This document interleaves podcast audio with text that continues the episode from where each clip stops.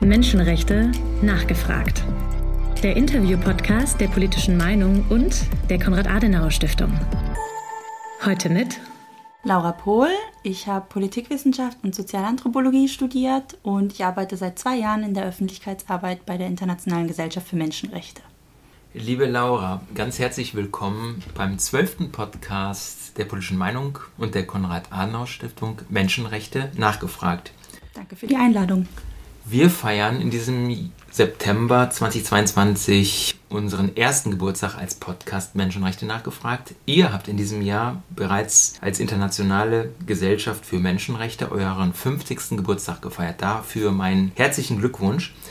Da du für die Öffentlichkeit zuständig bist, Öffentlichkeits- und Pressearbeit bei der IGFM, eine Einstiegsfrage, mit der ich dich ein bisschen überrasche vielleicht. Die Öffentlichkeitsarbeit als Menschenrechtsorganisation und die stille Diplomatie äh, der Bundesregierung für Menschenrechte, da gibt es ja ein gewisses Spannungsfeld. Richtig. Vielleicht kannst du in der ersten Frage aus deiner Arbeit heraus berichten, was macht die Öffentlichkeitsarbeit bei der IGFM aus?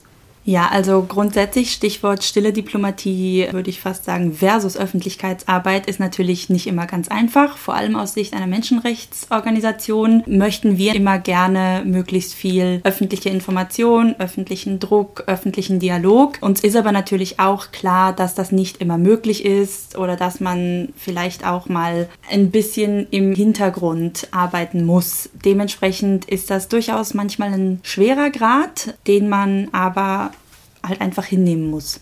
Kurz gesagt. Ein schmaler Grad und in 50 Jahren, seit 1972, habt ihr euch ja mit sehr, sehr vielen, sehr, sehr schwierigen Themen befassen dürfen. Was würdest du denn sagen, was sind die wichtigsten Erfolge eurer Arbeit? Also als erstes würde ich sagen, die IGFM wurde gegründet in der Mitte des Kalten Krieges, also 1972. Dementsprechend war natürlich ein wahnsinniger Erfolg das Ende der DDR und der Zerfall der Sowjetunion. Dadurch konnten sich natürlich etliche neue Staaten gründen, man konnte pluralistische Systeme aufbauen und Demokratie in diesen Ländern fördern, was natürlich vorher ja völlig unmöglich war. Jetzt eher aus der Kürze, ähm, also seit damals hat sich die IGFM immer ganz zentral für politische Gefangene eingesetzt. Da gab es natürlich auch Erfolge, jetzt zu allerletzt zum Beispiel die Freilassung bzw. Freilassung in den Hafturlaub von äh, Nasrin Sotoudeh. Da haben wir uns besonders gefreut, weil eben auch die Bundesregierung dort durchaus aktiv wurde. Nasrin ist jetzt seit fast zwei Jahren im äh, Hafturlaub und das ist ein großer Erfolg. Das ist Wer nicht ist selbstverständlich. Das? Wer ist Nasrin? Nasrin Sotoudeh ist eine iranische Menschenrechtsanwältin und Menschenrechtsaktivistin, eine der bekanntesten oder führenden Figuren der iranischen Demokratiebewegung. Um nochmal auf die von dir genannte politischen Ereignisse, Fall der Mauer und Ende der Sowjetunion einzugehen und die Demokratisierung in Osteuropa, die wir seit 1989 erlebt haben. Diese Ereignisse haben ja dazu geführt, dass der Schutz der Menschenrechte in den Ländern des ehemaligen Ostblocks einen hohen Stellenwert erhalten hat und vielen Ländern auch der Beitritt in die EU ermöglicht wurde. Welche menschenrechtlichen Baustellen bleiben in dieser Region für eure Arbeit trotzdem bis heute noch relevant? Ja, also wir haben ja gerade kurz drüber gesprochen. Es wurde natürlich die Zivilgesellschaft gestärkt. Wir haben Demokratieaufbau erlebt, aber das ist deswegen natürlich noch nicht ein abgeschlossenes Projekt. Also stabile Demokratie zu fördern oder beizubehalten, ist durchaus immer noch ein Punkt oder auch eine Baustelle. Allgemein dafür eben das Demokratiebewusstsein zu fördern, warum dass das vielleicht erstrebenswert ist, warum das wichtig ist, warum das, das verteidigt werden muss und nicht einfach jetzt eine Grundlage ist, die, die so gegeben ist. Das ist ein ganz wichtiger Punkt. Dem gegenüber steht eben auch als Gefahr nationalistisches Gedankengut und da gibt es noch einiges zu tun. Hast du hier für ein aktuelles Beispiel, welches Land oder welche, sagen wir mal, welche politischen Ereignisse in diesem Kontext Nationalismus versus Menschenrechte für dich und deine Arbeit bei der IGFM gerade auf der Tagesordnung sind? Ja, ich glaube, wir haben das alle seit dem 24. Februar mitbekommen. Ich hoffe tatsächlich, dass der Angriffskrieg auf die Ukraine zu einem allgemeinen Erwachen führt, nicht nur jetzt in der Ukraine bzw. in Russland, sondern vielmehr bei uns allen. Das ist ein Zeichen dafür, dass eben Demokratie nicht einfach grundlos da ist oder ein, ein, eine Konstante ist, die man einfach so hinnehmen kann, sondern das zeigt eigentlich, wie sehr Demokratien eben auch geschützt werden müssen und dass es ein Gut ist, was man verteidigen muss, wortwörtlich leider. Auf die Ukraine gehen wir gleich noch ein. Vorher äh, nochmal zum Thema IGFM und euren 50 erfolgreichen Jahren. Ihr seid eine kleine Menschenrechtsorganisation mit ungefähr 3000 Unterstützern. Man kann fragen, was sind die Vorteile, dass ihr so klein seid, aber so klein seid ihr gar nicht, weil ihr ja über 30 Sektionen international habt. Und vielleicht kannst du dazu noch etwas sagen, wie hat sich diese internationale Perspektive der IGFM in den letzten fünf Jahrzehnten entwickelt? Was ist da aktuell vor allen Dingen äh, noch wichtig? Ja, also inzwischen sind es tatsächlich sogar über 40 Sektionen. Also da sind wir auch nochmal gewachsen, wobei da man sagen muss, die arbeiten nahezu alle ehrenamtlich. Dementsprechend ist dort die Arbeit oder auch eben die Ressourcen, die vorhanden sind, natürlich durchaus kleiner. Was die Arbeit angeht, die Sektionen sind natürlich für uns auch wertvolle, für die Zusammenarbeit, also wertvolle Partner. Wir sind nicht mit allen gleich eng verbunden. Manche Sektionen haben eher inhaltliche Schwerpunkte, andere Sektionen haben den Schwerpunkt zum Beispiel eher bei humanitärer Hilfe. Das gilt vor allem natürlich gerade jetzt mit dem Angriff auf die Ukraine, zum Beispiel eben in der Ukraine. Das ist eine Sektion, mit der wir jetzt natürlich wahnsinnig eng zusammenarbeiten. Die haben ursprünglich auch inhaltliche Arbeit geleistet, haben das aber jetzt gezwungenermaßen auf humanitäre Hilfe umgestellt. Wir unterstützen die da so gut es geht. Gleichzeitig arbeiten wir jetzt sehr, sehr eng im Bereich humanitäre Hilfe zusammen mit der äh, Partnersektion in Litauen, die eben auch humanitäre Hilfe für Flüchtlinge leistet. Da muss man sagen, mittlerweile eben nicht nur, wie es vorher lange war oder beziehungsweise seit August 2020 Belarus, sondern jetzt natürlich auch für die Ukraine und die haben viel zu tun. Du hast gesagt, die, die Situation in der Ukraine beeinflusst eure Arbeit auf jeden Fall, weil ihr da auch eine Sektion habt. Vielleicht kannst du es doch noch mal äh, kurz sagen, was bedeutet der russische Angriffskrieg auf die Ukraine für eure Arbeit? Ja, also ganz allgemein ist es natürlich eine deutliche Verschlimmerung der Menschenrechtssituation in beiden Ländern, obwohl man natürlich vorher oder obwohl wir vielleicht schon vorher wussten, wie die Situation in Russland aussieht, hat sich das seit dem 24. Februar einfach auch nochmal deutlich verschlechtert. Die Zange, sage ich mal, ist deutlich angezogen worden. Man geht jetzt noch rigoroser gegen Kritiker vor. In der Ukraine, was gerade passiert, muss ich jetzt nicht im Detail nennen. Da wissen wir alle, um was es geht. Aber es ist natürlich auch nicht nur jetzt eine Verschlimmerung der Situation in den beiden Ländern, sondern aus meiner Sicht auch halt für Europa. Also wir sollten uns alle nochmal ganz bewusst werden, was das gerade eigentlich heißt und dass es eben nicht nur um die Ukraine geht, sondern eigentlich auch um uns, um ein freies Europa, um eine freie Welt, die halt einfach nicht dem Bild entspricht, was Russland eben verfolgt. Das ist ja auch so ein bisschen die öffentliche Meinung. Also von daher glaube ich, rennst du da offene Türen ein mit dieser Perspektive. Worüber man jetzt auch schon seit fast einem halben Jahr diskutiert,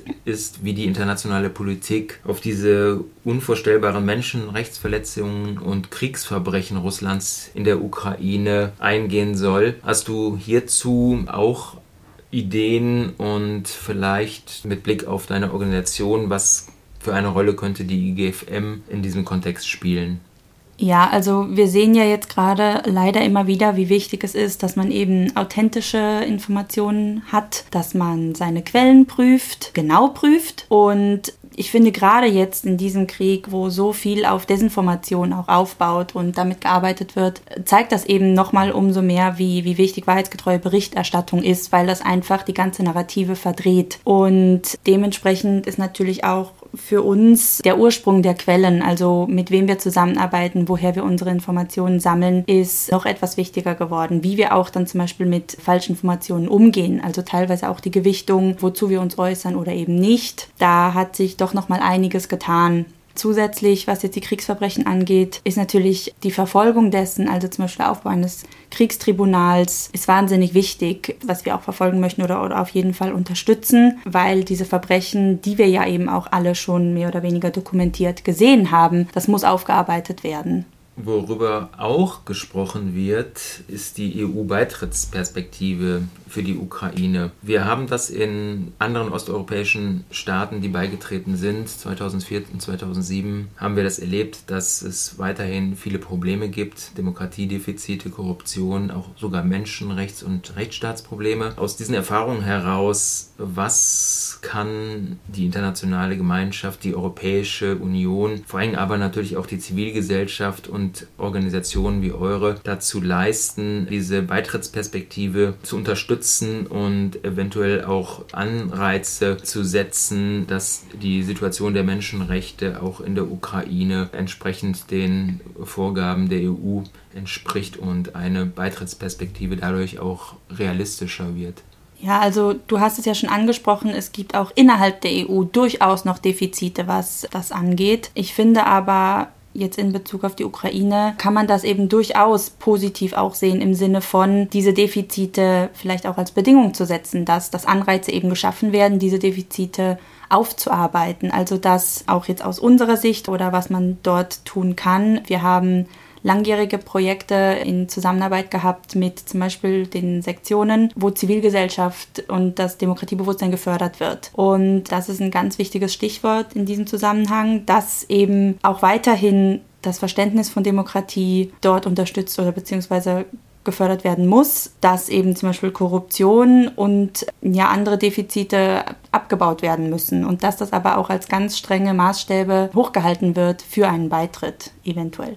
Die Ukraine ist zwar die schlimmste Entwicklung in menschenrechtlicher Hinsicht in diesem Jahr, aber wir haben einige Dauerbaustellen auch, unter anderem die Situation der Uiguren in China, die Situation auf den Baustellen in Katar und die dortige Arbeitsausbeutung. Hinsichtlich der schwerwiegenden Menschenrechtsprobleme sprechen Beobachter jetzt vor dem Hintergrund der Olympischen Spiele in Peking und der FIFA-Weltmeisterschaft in Katar von Sportswashing. Das heißt, diese Regime benutzen den Sport, um von ihren Menschenrechtsverletzungen abzulenken. Wie nutzt die IGFM ihrerseits die mit diesen Sportereignissen verbundene öffentliche Aufmerksamkeit, um diesem Sportswashing entgegenzuwirken? Ja, also wir arbeiten natürlich auch außerhalb dieser Events, zum Beispiel zu China, weil wie du es gesagt hast, das ist ein, ein riesiges Dauerproblem. Aber gerade in der Zeit, wo eben dann die Augen der Öffentlichkeit auf zum Beispiel Katar oder China gerichtet sind, muss natürlich umso mehr gezeigt werden, was da eigentlich passiert. Also genau in dem Moment kann man natürlich auch das nutzen, dass eben gerade vielleicht auch mehr Offenheit oder, oder mehr Interesse für die Situation dort gerade besteht. Das heißt, das wird dann umso mehr genutzt, um eben öffentlichkeitswirksam darüber zu informieren, auf Menschenrechtsverletzungen hinzuweisen, auf die Systematik, wie das Ganze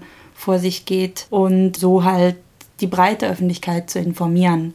Ich, ich möchte mal noch auf das zurückkommen. Du hast eben gesagt, dass die Ukraine natürlich gerade die schlimmste Entwicklung ist, die wir jetzt dieses Jahr vielleicht gesehen haben. Aber man muss ganz ehrlich sagen, die letzten zwei Jahre, die letzten drei Jahre allgemein hat sich die Menschenrechtssituation weltweit durch die Pandemie einfach nur verschlechtert. Die Bilanz muss man leider so pessimistisch ziehen. Man hat einfach dadurch, dass die Aufmerksamkeit auf Pandemie gerichtet war, viel Spielraum gelassen, damit Diktaturen und Regime ihre Unterdrückung verstärken konnten, Verfolgung verstärken konnten und im Ganzen die Menschenrechtssituation sich in diesen Ländern dann nochmal deutlich verschlechtert hat. Hast du ganz bestimmtes Beispiel? Ich meine, alle reden über China, diese brutalen Lockdowns in Shanghai beispielsweise. Ja, also ich würde sagen, China ist ein gutes Beispiel. Da hat sich die Situation auf jeden Fall auch nochmal verschlechtert, auch wenn manche vielleicht sagen würden, ist das überhaupt möglich? Das ist möglich. Daneben sehen wir das aber auch in Kuba, man hat das auch gesehen im Iran. Da gibt es unzählige Beispiele, noch weitere, wo man einfach merkt, dass Andersdenkende überall nochmal enger in die Mangel genommen werden.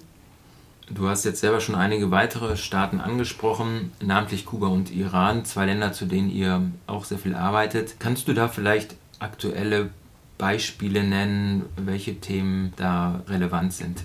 Ja, also ganz grundsätzlich natürlich Meinungsfreiheit, was Kuba angeht vor allem. Da ist für Oppositionsdenkende oder für Andersdenkende herrschen systematische Unterdrückungs- und Verfolgungsmechanismen.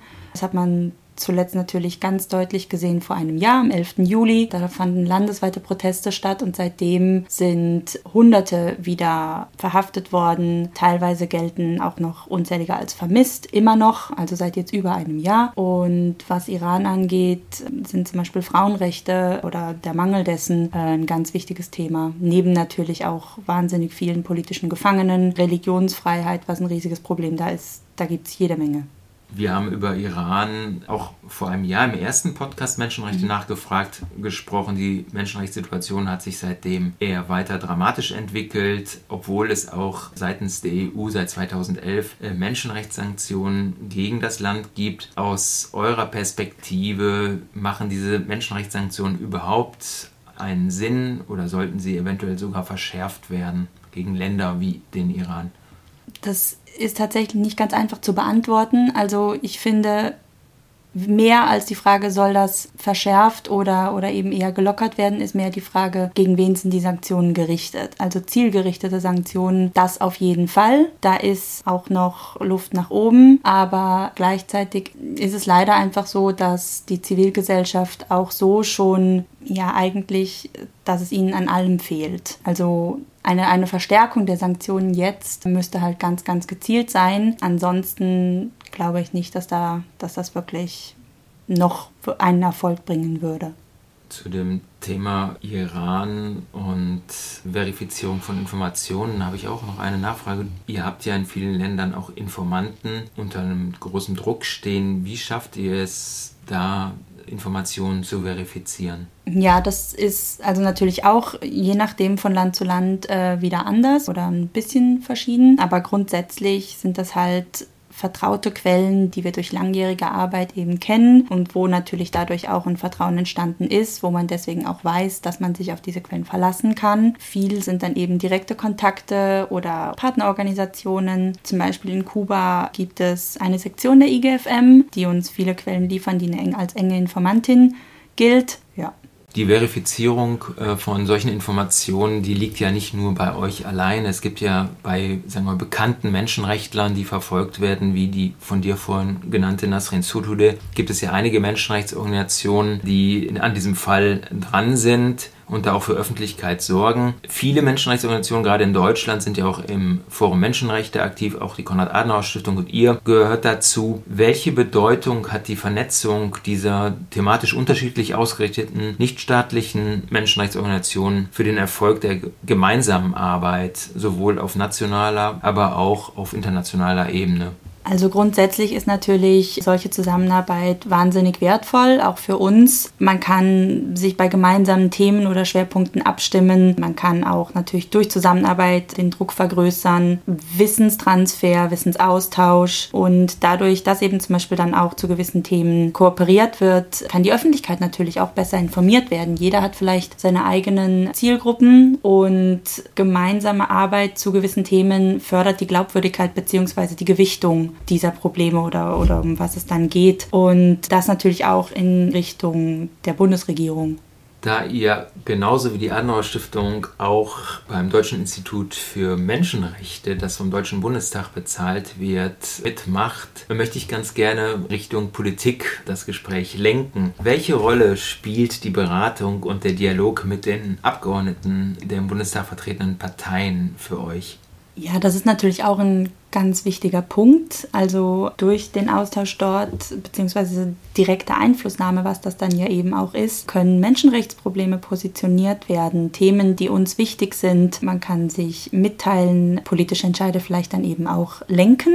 Das ist im Gegensatz jetzt zur vielleicht allgemeinen Öffentlichkeitsarbeit nochmal natürlich ein ganz anderer Ansatz, wo man eben vielleicht auch schwierigere Themen oder die jetzt vielleicht für die Öffentlichkeit auch einfach nicht dasselbe auf, auf großes Interesse stoßen, die aber trotzdem wichtig sind oder behandelt werden müssen, die kann man dort natürlich dann auch nochmal einbringen. Der Podcast Menschenrechte nachgefragt hat auch schon mit mehreren Mitgliedern des Bundestagsausschusses für Menschenrechte und humanitäre Hilfe gesprochen. Welche Spielräume seht ihr für eine weitere enge Zusammenarbeit, beispielsweise auch bei den Anhörungen dieses Ausschusses?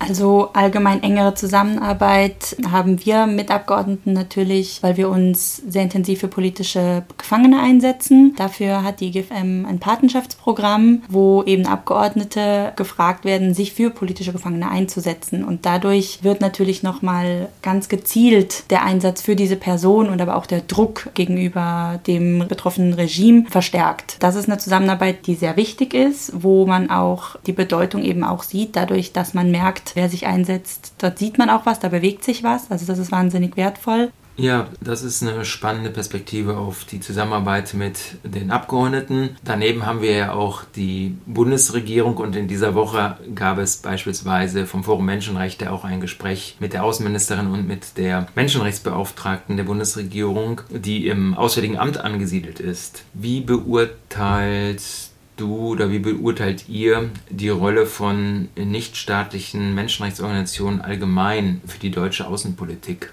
Ja, das ist der Einfluss oder unsere Rolle als nichtstaatliche Organisation ist natürlich sehr wichtig. Wir können natürlich aus unserer Perspektive Dinge auch nochmal ansprechen, was vielleicht für die deutsche Bundesregierung so nicht immer möglich ist. Gleichzeitig, wie ich vorhin schon angesprochen habe, ist natürlich auch die Zusammenarbeit und vielleicht auch der Einfluss bzw. die Positionierung von gewissen Themen eben dann ganz zentral. Also, dass wir eben auch auf Probleme hinweisen können, wo die deutsche Bundesregierung sich vielleicht dringend einschalten müsste und es bisher nicht getan hat hat. Ist denn die Zusammenarbeit mit der Bundesregierung aus eurer Perspektive, man kann auch sagen mit den vorherigen Bundesregierungen, zufriedenstellend oder ist da noch Luft nach oben? Also aus Sicht einer Menschenrechtsorganisation kann man, glaube ich, immer sagen, da ist noch Luft nach oben. Das ist natürlich für uns auch leichter gesagt als vielleicht für jemanden aus der Perspektive der Bundesregierung. Jetzt aktuell äh, begrüßen wir zum Beispiel natürlich die klaren Ansagen der Außenministerin gegenüber der Türkei. Aber man muss natürlich auch ganz klar sagen, da muss jetzt noch etwas folgen. Worauf beziehst du dich konkret, wenn es um die Türkei geht? Auf die Kritik bzw. die Ansprache überhaupt an einem öffentlichen Termin von Annalena Baerbock auf die Menschenrechtsverletzungen, die eben in der Türkei täglich vor sich gehen. Ja, du hast ja vorhin darüber gesprochen, dass ihr in 40 Ländern Sektionen habt und für mich wäre es sehr spannend zu erfahren, weil das Verhältnis der Nichtregierungsorganisationen und Menschenrechtsorganisationen in Deutschland äh, zu offiziellen äh, politischen Akteuren gehören, auch gerade die genannte Beauftragte für Menschenrechte im Auswärtigen Amt, die ist ja etabliert. Gibt es da Beispiele aus anderen Ländern, wo es eventuell noch Vorbilder gibt oder ist Deutschland da schon in einer guten Position? Das ist an sich nicht ganz einfach zu beantworten. Und zwar ist es so, dass viele bzw. fast alle unserer Sektionen eben ehrenamtlich arbeiten. Also dadurch sind dort einfach nochmal viel weniger Ressourcen vorhanden, während wir eine Geschäftsstelle sind mit vollamtlich arbeitenden Mitarbeitern. Ich würde fast eher sagen, dass es häufig eben so ist, dass unsere Partnersektionen eher ein Dorn im Auge ihrer Regierungen sind, weil sie eben teilweise in Ländern sitzen, zu denen wir natürlich arbeiten, also die wir eben auch kritisieren. Und das ist für unsere Sektionen auch nicht immer ganz einfach. Ja. Dann vielleicht nochmal, ähm, um den Fokus nochmal auf Deutschland zu richten und eure Perspektive auf die deutsche Politik gegenüber den Menschenrechtsproblemen in Deutschland und international. Wo würdest du spontan sagen, bleibt Deutschland hier unter seinen Möglichkeiten im internationalen Einsatz für Menschenrechte? Also spontan würde ich sagen an diversen Stellen, also eben aus Sicht einer Menschenrechtsorganisation. Gerade aktuell gibt es leider so viele Punkte, wo ich glaube, dass man durchaus mehr tun könnte. Also Stichwort Afghanistan, eben Stichwort Türkei, wie wir gerade gesagt haben, Iran, Kuba, die Ukraine, da gibt es so viel und ich glaube, da könnte man auch noch viel mehr sagen, aber da, da könnten wir mehr tun. Gut, da bin ich mal gespannt, was sich da in der laufenden Legislaturperiode dann noch tun wird. Was wäre denn aus deiner Sicht politisch, menschenrechtspolitisch wünschenswert? Welche Menschenrechtsthemen hast du auf dem Schirm, sollten jetzt in den nächsten Monaten, auch im ausgehenden Jahr 2022, aber auch im kommenden Jahr besonders stark auf der Agenda stehen? Also einige Themen haben wir natürlich jetzt ja schon diskutiert. An aller vorderster Front natürlich die Ukraine. Das ist einfach ein Problem, wo ich glaube, dass es ganz wichtig ist, dass wir uns nicht davon distanzieren. Das möchte ich jetzt auch gar nicht so in den Raum stellen, aber man muss sich nochmal ganz klar werden, dass das eben auch uns betrifft und dass es nicht nur sozusagen an der Grenze der Ukraine aufhört. Dementsprechend ist das ein, ein ganz wichtiger Punkt. Dann eben, wir haben es schon angesprochen, also Religionsfreiheit grundsätzlich hat sich, ja, hat sich durchaus auch verschlechtert und ist ein Punkt, wo man eine höhere Gewichtung wieder vornehmen könnte. Tatsächlich auch aus Sicht der, der Bundesregierung. Die Türkei, die für Destabilisation eben leider in der ganzen Region sorgt. Kurdenverfolgung ist da ein ganz wichtiges Stichwort. Und allgemein natürlich Einsatz für politische Gefangene. Das wären Punkte, die ich mir mehr wünschen würde. Vielen Dank, liebe Laura, für das Gespräch zum 50. Geburtstag der IGFM. Ich habe einiges über euch gelernt. Finde ich sehr spannend, die Arbeit. Und ich wünsche dir und euch weiterhin sehr viel Erfolg. Dankeschön. Danke, dass ich hier sein durfte. Die politische Meinung. Neutral geht gar nicht. Ein Audiopodcast der Konrad-Adenauer-Stiftung.